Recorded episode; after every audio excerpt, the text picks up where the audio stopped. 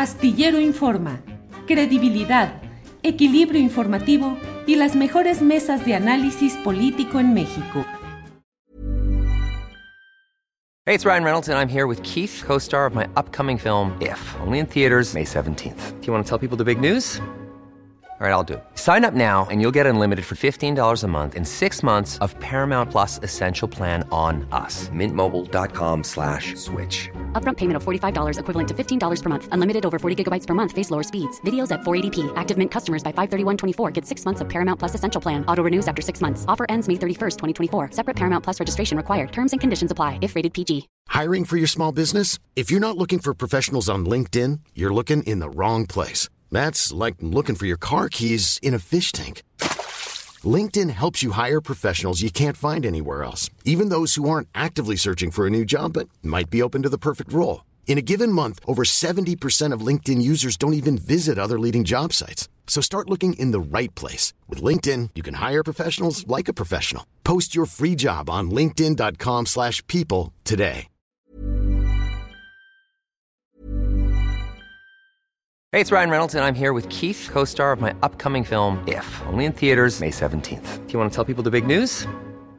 All right, I'll do it. Sign up now and you'll get unlimited for $15 a month in six months of Paramount Plus Essential Plan on us. Mintmobile.com slash switch. Upfront payment of $45 equivalent to $15 per month. Unlimited over 40 gigabytes per month. Face lower speeds. Videos at 480p. Active Mint customers by 531.24 get six months of Paramount Plus Essential Plan. Auto renews after six months. Offer ends May 31st, 2024. Separate Paramount Plus registration required. Terms and conditions apply if rated PG.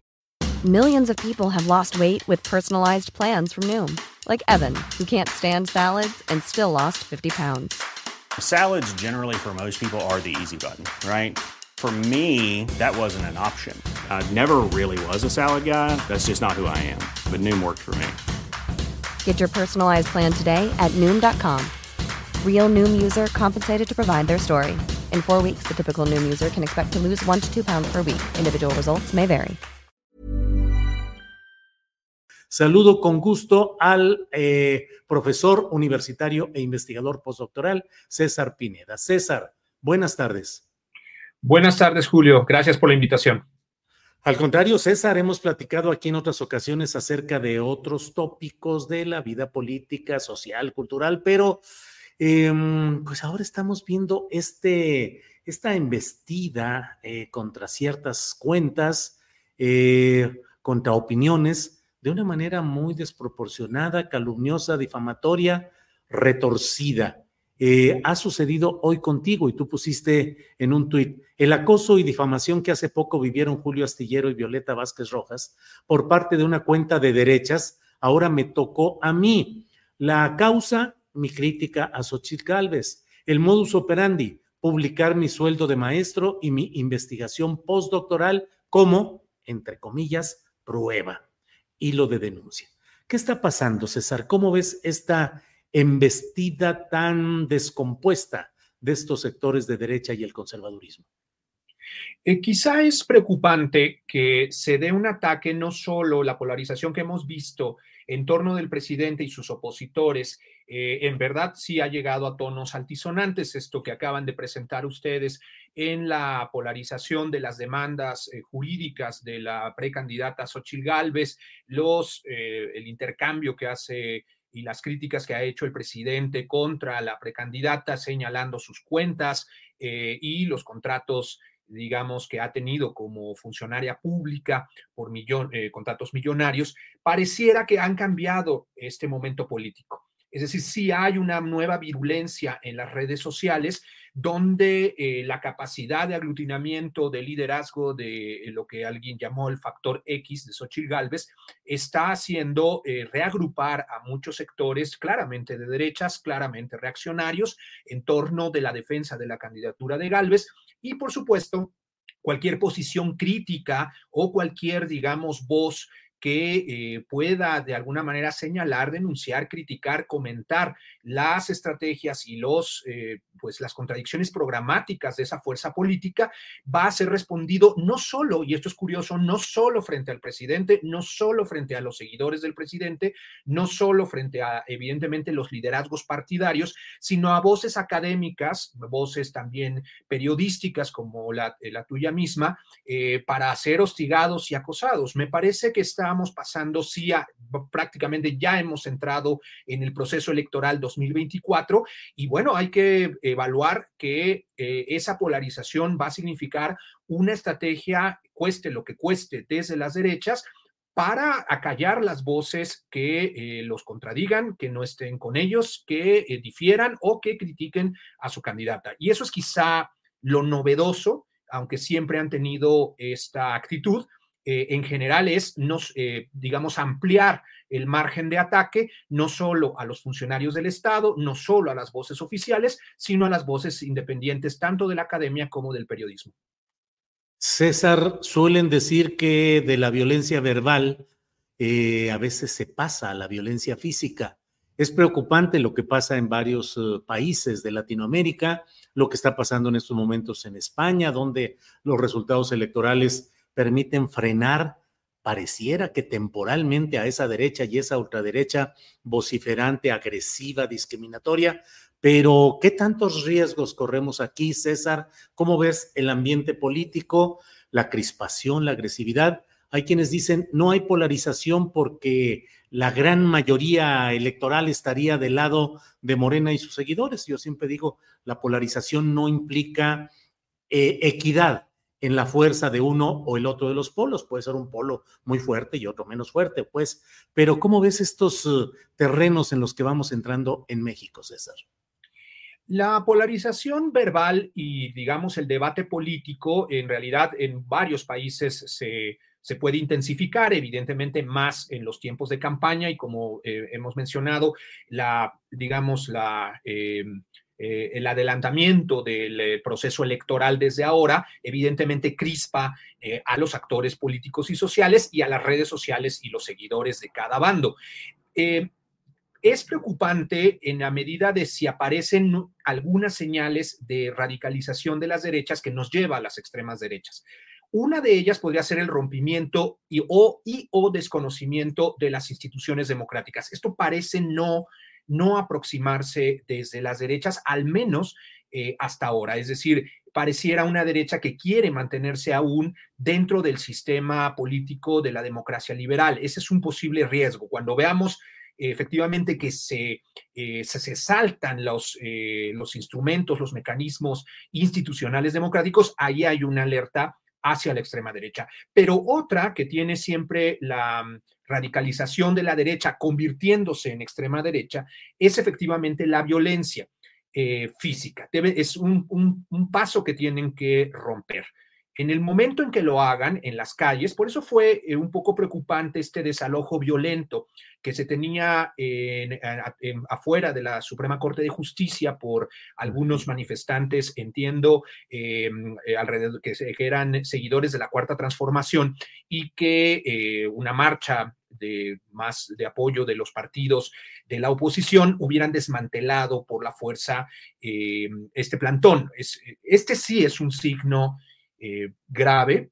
En general no hay enfrentamientos entre la población, generalmente los enfrentamientos son entre fuerzas policíacas y manifestantes, pero no entre manifestantes, manifestantes entre sí mismos.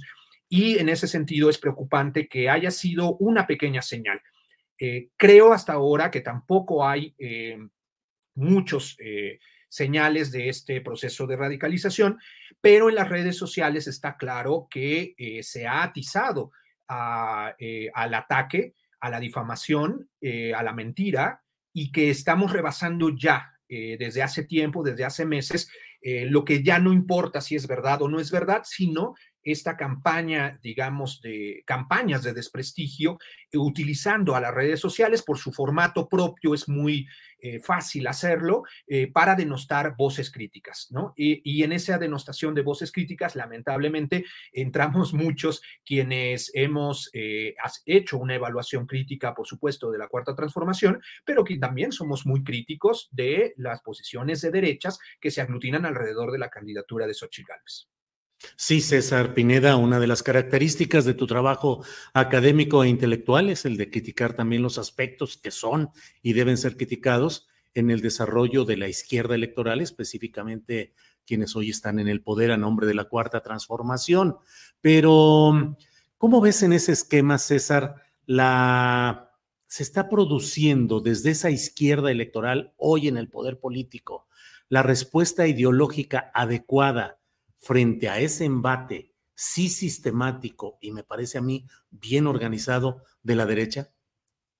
Me parece que el, especialmente los que deberían ser los actores centrales del debate político, como el partido, el, Movimiento de Regeneración Nacional, como fuerza política, muchos de sus actores, los intelectuales ligados a esa fuerza, deberían tener una respuesta mucho más clara en torno de esta agresividad de las derechas y una eh, respuesta, digamos, que estuviera a las alturas también de las izquierdas. Tuvimos este eh, terrible, lamentable debate en torno de la identidad indígena de eh, Xochitl Gálvez, donde no se expresaron los argumentos centrales que tanto los pueblos indígenas como la izquierda había eh, reivindicado durante décadas. Hubo expresiones lamentables también desde, eh, digamos, algunos actores políticos de la Cuarta Transformación y este no es el debate que ayuda a, este, digamos, rechazar eh, la estrategia que ha diseñado eh, la derecha. Lamentablemente, creo que el debate sí se ha deteriorado, tanto del lado del eh, presidente y de las fuerzas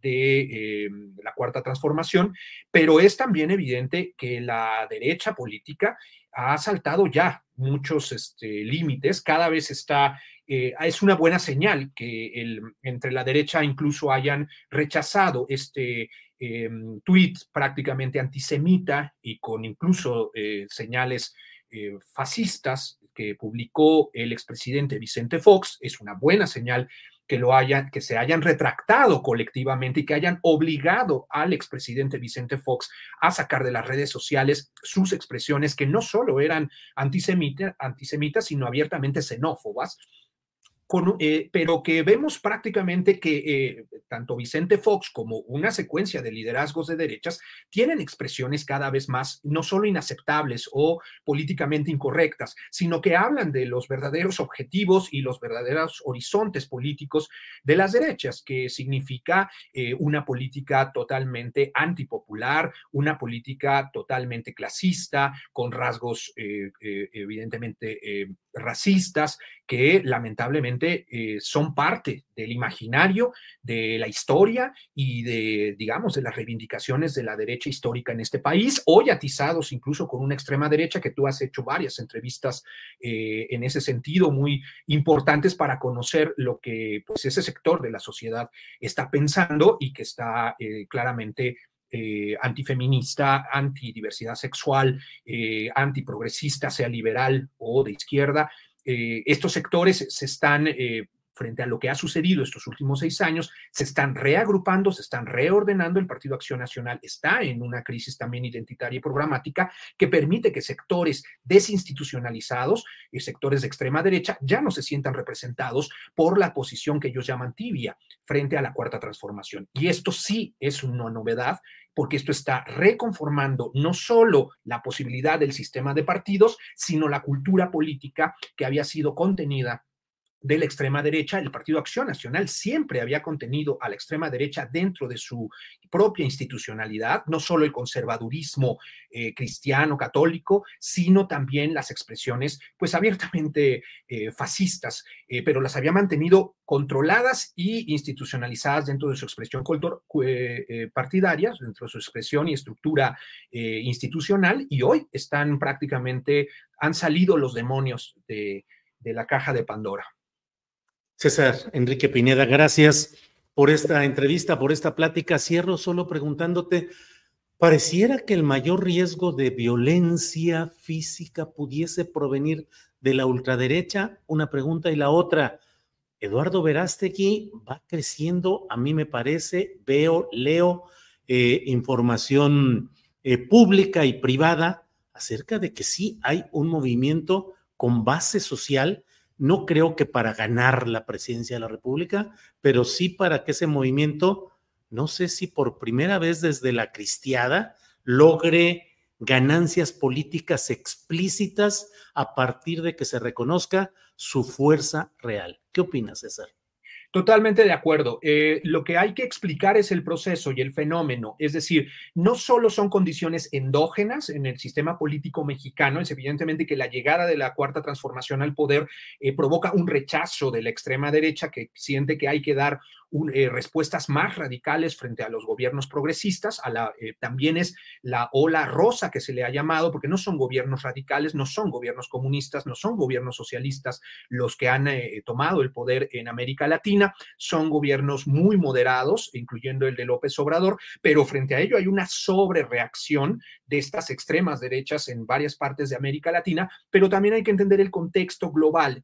Verástegui también es parte no solo por el fenómeno Trump, sino de una reacción global porque eh, el progresismo en materia del feminismo más progresista, el feminismo también incluso radical, el feminismo liberal también de, en su lado eh, centro, han tenido avances sustantivos en las últimas dos décadas. El movimiento gay de la diversidad sexual eh, han tenido cambios sustantivos en las en reformas este, legales que no solo permiten el casamiento, etcétera. Y este contexto que une a una oleada feminista muy importante en todo el continente, incluso en todo Occidente. Los avances y cambios sustantivos en las calles, en las formas de vida cotidiana, de, para aceptar la diversidad eh, sexual y las diversas orientaciones y identidades de género, junto a la llegada de los gobiernos progresistas, esta ola rosa, pareciera que a un sector de la sociedad lo ha descolocado por completo esa base social que tú muy bien mencionas es la que no se, eh, no se siente ya cómoda frente a estos cambios. Es una, evidentemente, una base social conservadora que no encuentra además la expresión político-partidaria en acción nacional que se está quedando atrás, efectivamente, frente a lo que quisieran hacer ellos. Y lo que quisieran hacer ellos es detenerlo, detener estos cambios. Es una clásica reacción conservadora. Toda reacción conservadora es reacción, por eso se les llama reaccionarios, a los cambios eh, radicales, a los cambios revolucionarios, a los movimientos sociales. Y esta reacción está creciendo en el mundo porque finalmente las mujeres y el feminismo han avanzado, porque la diversidad sexual ha avanzado, porque los gobiernos progresistas también han avanzado. Y frente a eso estamos en una nueva situación política global y por supuesto también a partir de la crisis del sistema político mexicano eh, por la llegada de la cuarta transformación. César, te agradezco mucho esta posibilidad de platicar seguiremos eh, haciéndolo respecto a este tipo de asuntos. Por hoy, muchas gracias a reserva de lo que desees agregar, César. Gracias. Muchas gracias. Para que te enteres del próximo noticiero, suscríbete y dale follow en Apple, Spotify, Amazon Music, Google o donde sea que escuches podcast.